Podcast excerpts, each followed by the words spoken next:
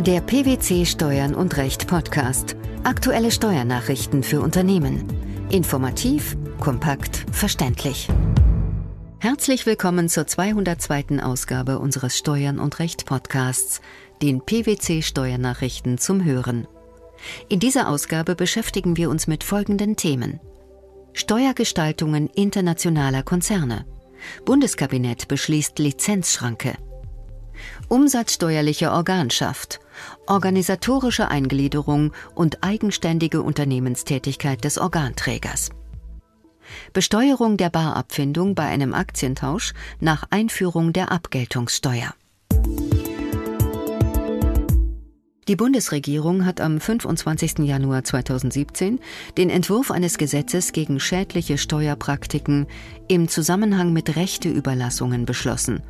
Welches Ziel verfolgt sie?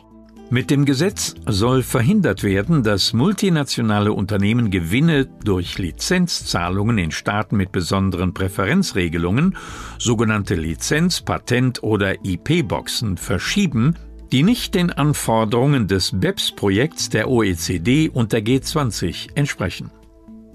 Zur Umsetzung der Abzugsbeschränkung wird hierzu im Einkommensteuergesetz ein neuer Paragraph 4j eingeführt, der erstmals für Aufwendungen anzuwenden sein soll, die nach dem 31. Dezember 2017 entstehen. Im Abschlussbericht zu Aktionspunkt 5 des BEPS-Projektes haben sich die beteiligten Staaten auf Rahmenbedingungen für Regelungen verständigt, mit denen Staaten für bestimmte aus qualifiziertem geistigen Eigentum resultierende Einnahmen eine steuerliche Vorzugsbehandlung vorsehen dürfen. Wie wird dabei vorgegangen? Der sogenannte Nexus-Ansatz prüft dabei, ob eine derartige Präferenzregelung die gewährten Steuervergünstigungen vom Umfang der Forschungs- und Entwicklungstätigkeiten der begünstigten Steuerpflichtigen abhängig macht. Er baut auf dem Grundprinzip auf, auf dem Steuergutschriften für Forschung und Entwicklung und ähnliche ausgabenorientierte Steuerregelungen beruhen. In diesen ausgabenorientierten Regelungen sind Ausgaben und Steuervergünstigungen direkt miteinander verknüpft, weil die Ausgaben zur Berechnung der Steuervergünstigung herangezogen werden. Der Nexus-Ansatz dehnt diesen Grundsatz auf Steuerregelungen aus, die sich auf die nach der Schaffung und Nutzung geistigen Eigentums erzielten Einnahmen beziehen. Was bedeutet das konkret? Grob umrissen werden hierbei, bezogen auf den geistigen Eigentumswert, die Ausgaben für eigene und für bei fremden Dritten in Auftrag gegebene Forschungs- und Entwicklungstätigkeiten ins Verhältnis zu den Gesamtausgaben für dessen Entwicklung gesetzt, welche zusätzlich Anschaffungskosten für geistiges Eigentum und Aufwendungen für die Auftragsforschung durch Nahestehende umfassen. Zu diesem Anteil sind die Gesamteinkünfte aus dem geistigen Eigentumswert begünstigungsfähig. Übersteigen die durch eine Präferenzregelung begünstigten Einkünfte diesen Betrag nicht, erfüllt die Regelung das Erfordernis der wesentlichen Geschäftstätigkeit. In nicht dem Nexus-Ansatz entsprechende Präferenzregime dürfen seit dem 1. Juli 2016 keine neuen geistigen Eigentumswerte oder Steuerpflichtige mehr aufgenommen werden. Auf Bestandsfälle dürfen derartige Präferenzregelungen aber bis maximal zum 30. Juni 2021 weiter angewendet werden. Da nicht auszuschließen ist, dass es auch künftig noch Präferenzregelungen geben wird, die nicht dem Nexus-Ansatz entsprechen, und eine Vielzahl der deutschen Doppelbesteuerungsabkommen einen Nullsteuersatz auf Lizenzzahlungen vorsieht, ist es weiterhin möglich, dass Unternehmen Gewinne durch Lizenzzahlungen in entsprechende Staaten verlagern. Die Einführung einer Abzugsbeschränkung gilt demnach als Abwehrmaßnahme, die das vermeiden soll. Wie will die Bundesregierung vorgehen? Die Bundesregierung will mit dem vorliegenden Gesetzentwurf im Einkommensteuergesetz einen neu gefassten Paragraphen 4j einführen. Bundesfinanzminister Dr. Wolfgang Schäuble begründete den Kabinettsbeschluss damit, dass nicht mehr geduldet werde, dass internationale Konzerne ihre Lizenzeinnahmen in Niedrigsteuerländer verschieben, ohne dass es dort einen Forschungsbezug gebe. Diesbezügliche Abwehrmaßnahmen hatte jüngst auch der Bundesrat in einer Entschließung gefordert und zumindest ein beschlussfähiges Ergebnis noch für die laufende Legislaturperiode angemahnt. Was sieht der neu im Einkommensteuergesetz eingefügte Paragraph 4j vor?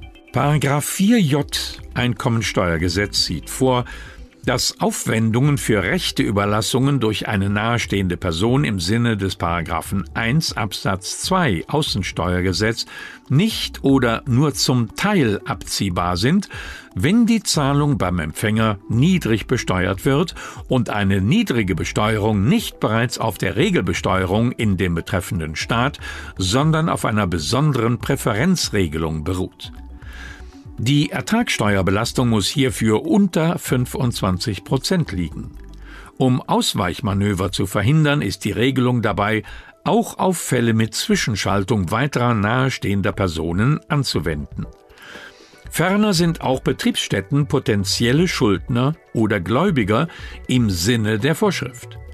Sofern die Tatbestandsvoraussetzungen der Regelung erfüllt sind, werden die Aufwendungen nur mit dem Anteil zum Abzug zugelassen, der dem Verhältnis von Ertragssteuerbelastung beim Gläubiger der Zahlung zu einer 25-prozentigen Steuerbelastung entspricht. Das bedeutet, je höher die steuerliche Belastung beim Gläubiger ist, desto höher ist auch der abziehbare Anteil beim Schuldner.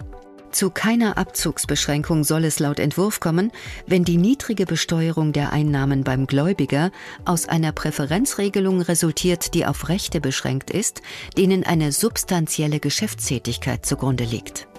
Wann liegt eine solche Geschäftstätigkeit vor?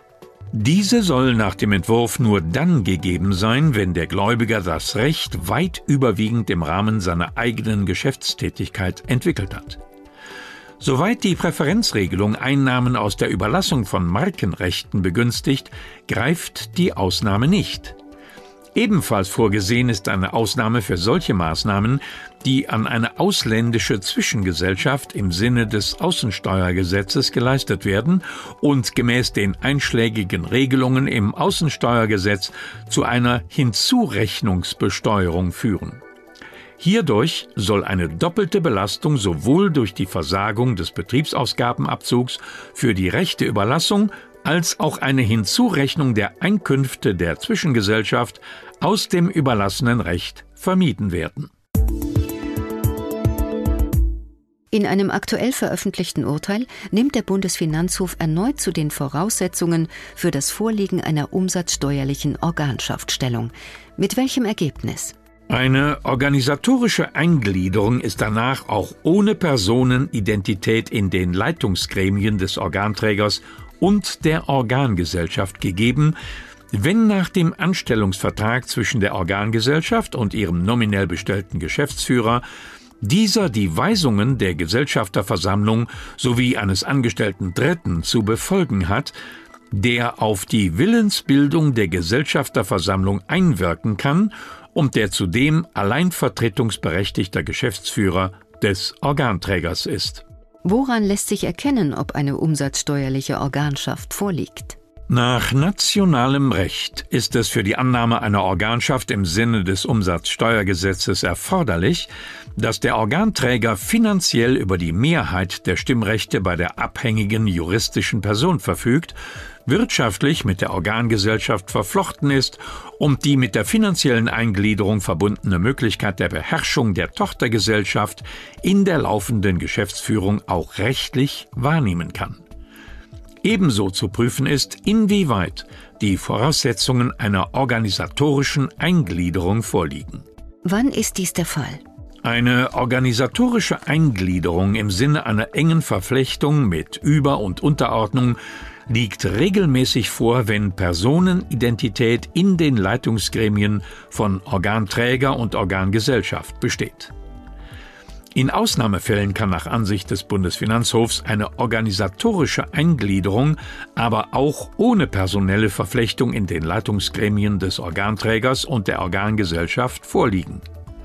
Voraussetzung dafür ist, dass institutionell abgesicherte unmittelbare Eingriffsmöglichkeiten in den Kernbereich der laufenden Geschäftsführung der Organgesellschaft gegeben sind. Eine bloß faktische Geschäftsführung reicht dagegen nicht aus. Der Organträger muss durch schriftlich fixierte Vereinbarungen, zum Beispiel Geschäftsführerordnung oder Konzernrichtlinie, in der Lage sein, gegenüber Dritten seine Entscheidungsbefugnis nachzuweisen und den Geschäftsführer der Organgesellschaft bei Verstößen gegen seine Anweisungen haftbar zu machen. Ein Barausgleich, der anlässlich eines Aktientausches für vor dem 1. Januar 2009 erworbene ausländische Aktien gezahlt wird, ist nicht in eine einkommensteuerpflichtige Dividende umzuqualifizieren, wenn die Anteile wegen Ablaufs der einjährigen Veräußerungsfrist bereits steuerentstrickt waren. Zu diesem Ergebnis kommt der Bundesfinanzhof in einem unlängst veröffentlichten Urteil. Welcher Sachverhalt wurde damit geklärt? Im Urteilsfall hatte die Klägerin im Jahr 2006 Aktien einer US-amerikanischen Firma erworben. Im Jahr 2009 erfolgte aufgrund der Übernahme der Gesellschaft ein Aktientausch. Zusätzlich wurde der Klägerin aufgrund des Minderwerts der beim Tausch erhaltenen Aktien eine Barabfindung gezahlt. Mit steuerlichen Folgen. Richtig. Denn das Finanzamt legte die Barabfindung gemäß Einkommensteuergesetz als Kapitalertrag der Besteuerung zugrunde. Die hiergegen erhobene Klage der Steuerpflichtigen vor dem Finanzgericht Düsseldorf hatte Erfolg. Dagegen legte das Finanzamt Revision ein. Mit welcher Argumentation wies der Bundesfinanzhof diese als unbegründet zurück? Nach Meinungen des obersten Finanzgerichts setzt die einschlägige Regelung im Einkommensteuergesetz voraus, dass es sich bei dem Barausgleich um eine steuerbare Gegenleistung handelt. Dies war vorliegend jedoch nicht der Fall. Da die Klägerin die eingetauschten Aktien vor der Einführung der Abgeltungssteuer erworben und länger als ein Jahr gehalten hatte, unterlag der Tausch der Aktien, der einem Veräußerungsgeschäft gleichsteht, nicht der Besteuerung. Eine Besteuerung würde ansonsten dazu führen, dass der Gesetzgeber in verfassungsrechtlich unzulässiger Weise auf bereits steuerentstrickte Aktien zugreift. Die vom Bundeskabinett beschlossene Lizenzschranke gegen Steuergestaltungen internationaler Konzerne, die organisatorische Eingliederung und eigenständige Unternehmenstätigkeit des Organträgers bei umsatzsteuerlichen Organschaften sowie die Besteuerung der Barabfindung bei einem Aktientausch nach Einführung der Abgeltungssteuer. Das waren die Themen der 202. Ausgabe unserer Steuern und Recht Podcasts, den PwC Steuernachrichten zum Hören. Wir freuen uns, dass Sie dabei waren und hoffen, dass Sie auch das nächste Mal wieder in die PwC Steuernachrichten reinhören. Steuerliche Beiträge zum Nachlesen finden Sie in der Zwischenzeit unter blogs.pwc.de slash steuern